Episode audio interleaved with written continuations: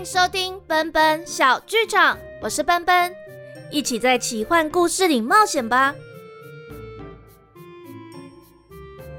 上一集说到，渊羽在白月照耀的玄剑国里，想方设法拒绝与瑞刚王子的婚事，而魔法师为了他汲取紫色月光，却没办法完全修好宝盒。那么接下来还会发生什么事呢？今天的故事就开始喽。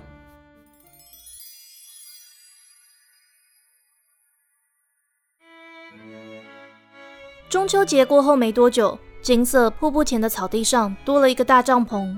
每到深夜，帐篷里就会燃起熊熊的萤火。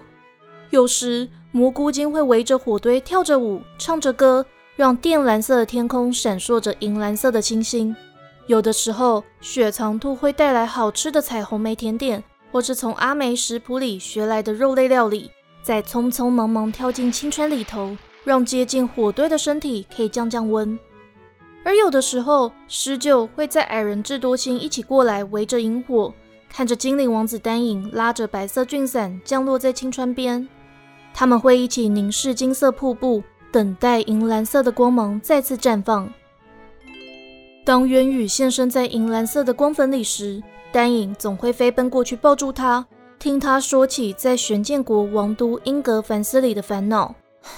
我好不容易才找到机会过来。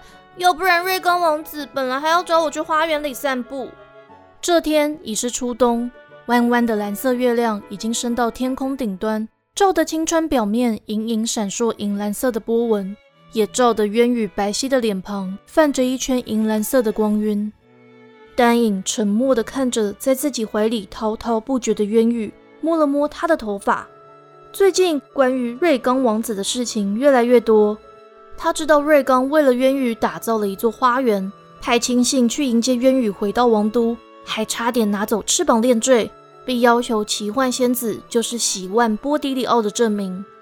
不过丹影听了这么多，还是觉得渊羽好像还有事情瞒着自己。丹影，我到底要怎么让那个瑞刚王子相信奇幻仙子的存在啊？居然没办法带他过去，有关奇幻仙子的任何物品也不被采信。是不是应该要再请画师多画一张画像？十九听着这些话，眯起眼睛，盯着近期显得异常兴奋的渊羽。嗯，你也看到了吧？伊图尔捋了捋白色的长胡须。公主的身上的确有魔法光晕，但待在丹影殿下身旁的时间越久，光芒就越淡。你觉得胡林长老和魔法师？可以控制这一切吗？伊图尔凝视火堆旁快乐跳着舞的蘑菇精。毕竟我们也是这里的一份子，让我们继承几千年前祖先的意志，奉献自己的力量吧。狮鹫低下青铜色的头颅，伊图尔就当做他答应了。当月亮往西边沉了一点时，西南方传来一阵悠扬的乐曲。魔法师吹着木头叶子，灵灵巧巧地走在青川水面，不弄皱一丝波纹，轻快地走到人类公主和精灵王子面前，凭空变出了几张画像。渊羽公主，这几张是我为奇幻画的画像，虽然不比宫廷画师的技巧，但应该有捕捉到他的神韵，希望这些能帮助您。渊羽和丹影一起端详画像。画里有还是小女孩时身穿橘红色洋装、嘟着嘴的喜万，也有一身淡绿色礼服初见诺特一脸惊喜，自称是奇幻的样子，还有一脸迷茫、张着蝴蝶结翅膀思索故乡方向的奇幻仙子。魔法师先生，谢谢你！魔法师深深一鞠躬，消失在他们面前。丹影举起画像，渊宇，这些应该可以帮你说服那位王子。你就可以回去你的国家了吧？渊宇想要点头，却想到这半个多月来不停被瑞刚追问婚事，而迟疑了一下。也要看父王愿不愿意让我回去。你父王不就是派你去玄剑国当大使，只要完成任务就可以回国吗？渊宇没有回答，丹影耐心的等着，等到蘑菇精们纷纷挥挥手，又蹦又跳的要回到自己的蘑菇小屋睡觉。等到雪藏兔也爬上草地，甩干湿淋淋的身体，想跟狮鹫和伊图尔要宝石，狮鹫！给我一些宝石！狮鹫却迅速拍动大大的青铜色翅膀，矮人该走了，载着矮人伊图尔离开了。这位山顶上的美食家只好摸摸耳朵，迈开长手长脚，回到冰焰山。渊羽，渊羽看着蓝色月亮，轻轻地说：“瑞刚王子跟我求婚了，他还写信给我父王，要求两国联姻。我希望父王不要答应。”丹影叹了一口气，还是被他抢先了。啊？什么？没事。我是说，那你要怎么办？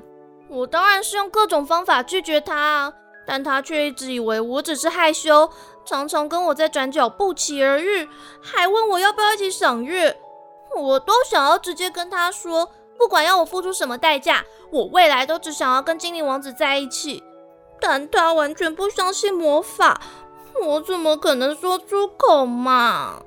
丹影听了，开心的拨乱渊羽黑棕色的头发。亲了他一下，哎，你就说可以陪你一起看月亮的不是人，是精灵，而且要耳朵尖尖的，什么东西啦？元宇瞪了丹影一眼，却也笑了出来。丹影紧紧地搂住他。元宇，我要担负的王国不只有蘑菇森林，现在有各式各样的生物，像是狮鹫、矮人、独角兽，还有鱼怪，也都很关注我的一举一动。我希望未来可以让你看看我开创的时代。我也很期待你主导的王国。元宇笑着点点头，丹影又继续说：“所以，请让我正式邀请亲爱的渊羽公主殿下参加我明年的生日宴会。我想要在大家面前把上次的话说完。”渊羽没有任何反应，丹影迟疑地看向他，却发现这位人类公主红了脸看着自己。琥珀色的大眼睛在月光下闪闪发光。魔法师站在蘑菇森林边，遥望金色瀑布前笑语不断的精灵王子和人类公主，而没注意到后头收起翅膀的声音。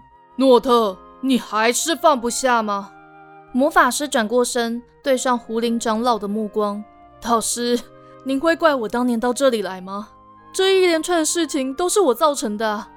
胡林长老凝视着自己的得意门生，他有时觉得这个天资聪颖的徒弟，还像十八岁那年求他时一样天真单纯。诺特，你已经尽力了。魔法师闭上眼，但早在他选择魔法时，就抛弃了眼泪和姓氏。胡林长老指着隐隐闪烁紫色光芒的木头叶子，还剩多少紫色月光？魔法师沉吟道。大概可以到冬末春初时，他要看向相依相偎的精灵王子和人类公主。哈瓦节快到了，但这低男声几乎被水流声冲散了。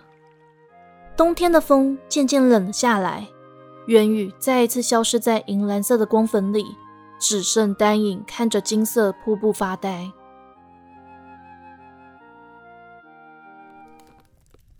那个王子到底在想什么？元宇坐在梳妆台前，裹着华丽的披肩，拿起奇幻仙子的画像，对贴身护卫卢娜大声抱怨：“我已经跟她说过，找到喜欢小姐住在蘑菇森林的关键证据，可是都要年底了，她却不想听我说，而是一直问我什么时候才要答应她的求婚。”而且他还要我今天穿红色的衣服，或是佩戴红色的饰品一起出门。我真不想去。鲁娜心想，公主虽然不停的抱怨，却还是守本分的选了一件赭红色的长袖礼服，戴上石榴石耳环。真的是不负大使之名。鲁娜，你在自言自语什么？鲁娜顾左右而言他的指着画像，呃，我是说这画像画得很好。魔法师先生真不愧是我们那不利斯人，但我觉得跟精灵宫廷画师的笔法比起来，一点也不逊色啊！到底哪里不好啦？渊宇把宫廷画师为自己绘制的单影画像与魔法师描绘的奇幻仙子画像两相比较，喃喃自语着：“我也想知道是什么样的画师会被称作精灵啊！”莫伊的声音冷不防在门外响起，卢娜懊悔的一拍大腿。莫伊的脚步声像猫一样，总可以逃过他的耳力。渊羽咬了咬嘴唇。莫伊，偷听别人说话是很没礼貌的事。莫伊在外头大笑。渊羽公主殿下，王子殿下已经备好马车了，请跟我来。渊羽重重叹了一口气。卢娜仔细把画像藏在随身包袱里，他们就一起出了门，跟着莫伊走下楼，到了一辆装饰华丽的马车前。那正是载他们来到王都英格凡斯的马车。瑞刚已经等在那里了，他俯身鞠躬，渊宇屈膝回礼，就握住卢娜的手，走上马车。瑞刚阴沉地扫了卢娜一眼，命他和莫伊坐在驾驶座，自己也坐进车厢里。马车飞快地前进，元宇从敞开的窗户往外张望，忍不住觉得英格凡斯和索沃的相似之处，就只有灰扑扑的建筑，但却难以在王都里看见边境之城常见的热情群众和商队。一路上，瑞刚就只是静静地看着渊宇，手指摩挲袖扣上的猫眼石，直到马车停下来，才率先跳下车，对渊宇伸出手：“渊宇公主，有请。”渊宇淡淡一笑，握住瑞刚的手，走下马车，就被矗立在眼前的高大钟塔给吸引住了。钟塔的墙面和大门主色虽然也是以灰色调为主，但尖尖的屋顶却是大红色的，屋檐还涂了一圈白。哇，看起来好像一位戴着红帽子的灰色巨人。啊！渊宇忍不住赞叹，又赶紧遮住了口。瑞刚笑了出来。路过的群众都停下脚步，瞠目结舌地看着王子的笑容。但一注意到莫伊的目光，赶紧跌跌撞撞地继续往前走。莫伊又对门口身穿大红衣裤、头戴红帽的管理员摆摆手，管理员就慌慌张张打开铁灰色的大门。瑞光殿下，莫伊大人，呃，美丽的小姐，还有看起来好像也很厉害的骑士大人，欢迎来到哈瓦大神的钟塔。元宇跟着瑞刚踏进灰色大厅，出乎他意料的，里头居然缀满了红的、绿的、银的、蓝的、金的小圆球。管理员摩擦着手掌，一进打工作揖：“瑞刚殿下，需要为您带来的贵客介绍这里吗？”瑞刚扫了管理员一眼，吓得他冷汗直流。好，呃，这个钟塔传说是我们哈瓦大神协助开国君主莱特建国的地方。明天就是哈瓦节，在这里许的愿望都有机会会实现。哎，你怎么不是说只要是莱特先王的后代都可以实现愿望？管理员一听到莫伊笑着这么说，发抖了起来。莫伊大人说的是，莫伊大人说的是，呃，瑞刚王子殿下的愿望一定都会实现。瑞刚默不作声。渊宇已经好奇地看起墙壁上挂的各式哈瓦画像。听管理员喋喋不休介绍起古代战役，并带领他们来到顶楼。嗯，这是我国最高的钟塔。呃，欢迎各位到窗边看看。小的先告退了。渊宇走到窗边，笑着转头说了一句：“我觉得还蛮有趣的，谢谢你为我们介绍。”管理员感激地对渊宇一直鞠躬，但看到瑞刚冷冷的目光，就吓得跑下楼了。莫伊用力地扯了扯卢娜的袖子。卢娜大人，我们也该下去喽。但卢娜直挺挺地站在楼梯口，说什么也不肯下楼。瑞刚严厉地瞥了卢娜一眼，走到渊羽身旁。远方有不少群众练起整齐划一的剑招，他们动作利落，连挥锄头的、砍柴的都好像在练习武艺，想要在一年第二大的比武大会里赢得奖金。渊羽公主，您喜欢索沃还是英格凡斯？元宇愣住了。思绪飘到索沃的小城堡里，想起老城主和蔼的声音和阿美的大嗓门，又想起故乡纯白的城堡，可能还是喜欢索沃多一点。毕竟那里常有那不勒斯来的商队和东市集的摊位，我还可以看到家乡的事物。那么，只要两国联姻，要有多少那不勒斯的商品就有多少，要销售到哪个国家都没有问题。元宇诧异地看向瑞刚殿下。玄剑国也要大力发展文化和商业了吗？瑞刚微微摇头。不，只要我们成婚，就可以结合那不勒斯的经济和玄剑国的力量，这样打倒蛮夷国、胡族和乌都城都只是迟早的事。殿下，我认为不打仗的世界才是最理想的世界。不打倒别人，迟早就会被别人并吞。不是征服，就是被征服。不对，我希望的世界是大家互相贸易商品，交流各式各样的文化，让大家因为彼此过得更好。瑞刚一听，居然笑了出来。哼，渊宇公主，您的想法也太过天真了吧？但是我喜欢。呃，殿下，这世界这么大，在人类已知的国家之外，还有更强大的国家和不可思议的力量，这些都不是能用单纯的力量去征服的。我说过。不是征服，就是被征服。不能征服，就是因为力量还不够强大。哼，我相信力量可以征服一切，包括爱情。元宇深吸了一口气。殿下，当初您要求我到贵国，是为了解开城主小姐失踪案。现在我已经拿到画像，只要您看了，就会相信她是住在魔法世界里，那里的国家也很强大。卢娜。卢娜会意的从随身包袱里抽出奇幻仙子的画像，递到渊羽手上。殿下，这是喜万小姐现在成为仙子的模样。瑞刚紧握画像，瞪视上头有着蝴蝶结翅膀的奇幻仙子，连他也可以感觉得出，这张画像的蘑菇仿佛在纸上轻轻摇曳，蝴蝶结翅膀好像会拍动一样，背景的蘑菇精也一左一右的来回奔跑。渊宇松了一口气，想要趁势说服瑞刚，一旁却传来笑声：“哈哈哈！卢娜大人，您怎么把公主的画像藏起来啦？”卢娜在听到莫伊说话前，完全没注意到如猫般的脚步声。想要护住随身包袱时，画像已被抽出。她想抢回来，却担心撕破公主珍藏的画像，而只能嘶哑着声音说：“莫伊大人，还给我！”莫伊挑挑眉。闪躲卢娜追来的攻势，手轻轻一弹，画纸就平平稳稳地飞落到瑞刚手上。瑞刚冷冷地看着画里的丹影和渊羽，背景的金色瀑布刺痛他的眼。他是谁？渊羽脑中一片空白，想着要不要说出实情。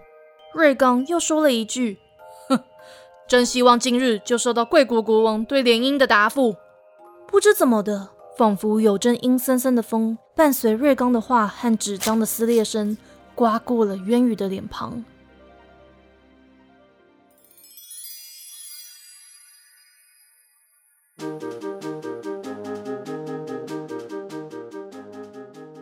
今天的故事就到这里结束喽。在渊宇待在玄剑国的第三个冬天，瑞刚终于发现丹影的存在。那这位被人民看作阴狠狡诈。但却会因为渊羽而笑的王子，又会出什么样的奇招呢？那不利斯的国王安博德里会怎么回复联姻的事情呢？而有关哈瓦杰的相关集数，也可以听第二十六集《奇幻仙子的回忆》上集，还有圣诞节特辑《蘑菇精也想过哈瓦杰》，就可以了解哈瓦大神的相关传说。那想知道后续，请记得订阅奔奔小剧场。如果喜欢故事，也欢迎小额赞助奔奔，或是购买我的赞助方案，就有机会获得番外篇、喜欢的角色语音，或是喜欢角色的克制化祝福哦。非常感谢大家一路的支持，正传集数来到第四十集，那下一集一样在两个礼拜后更新，而奔奔有可能会在七夕前发布一些小小小故事，也敬请期待。我们下次见，奔奔小剧场下回待续。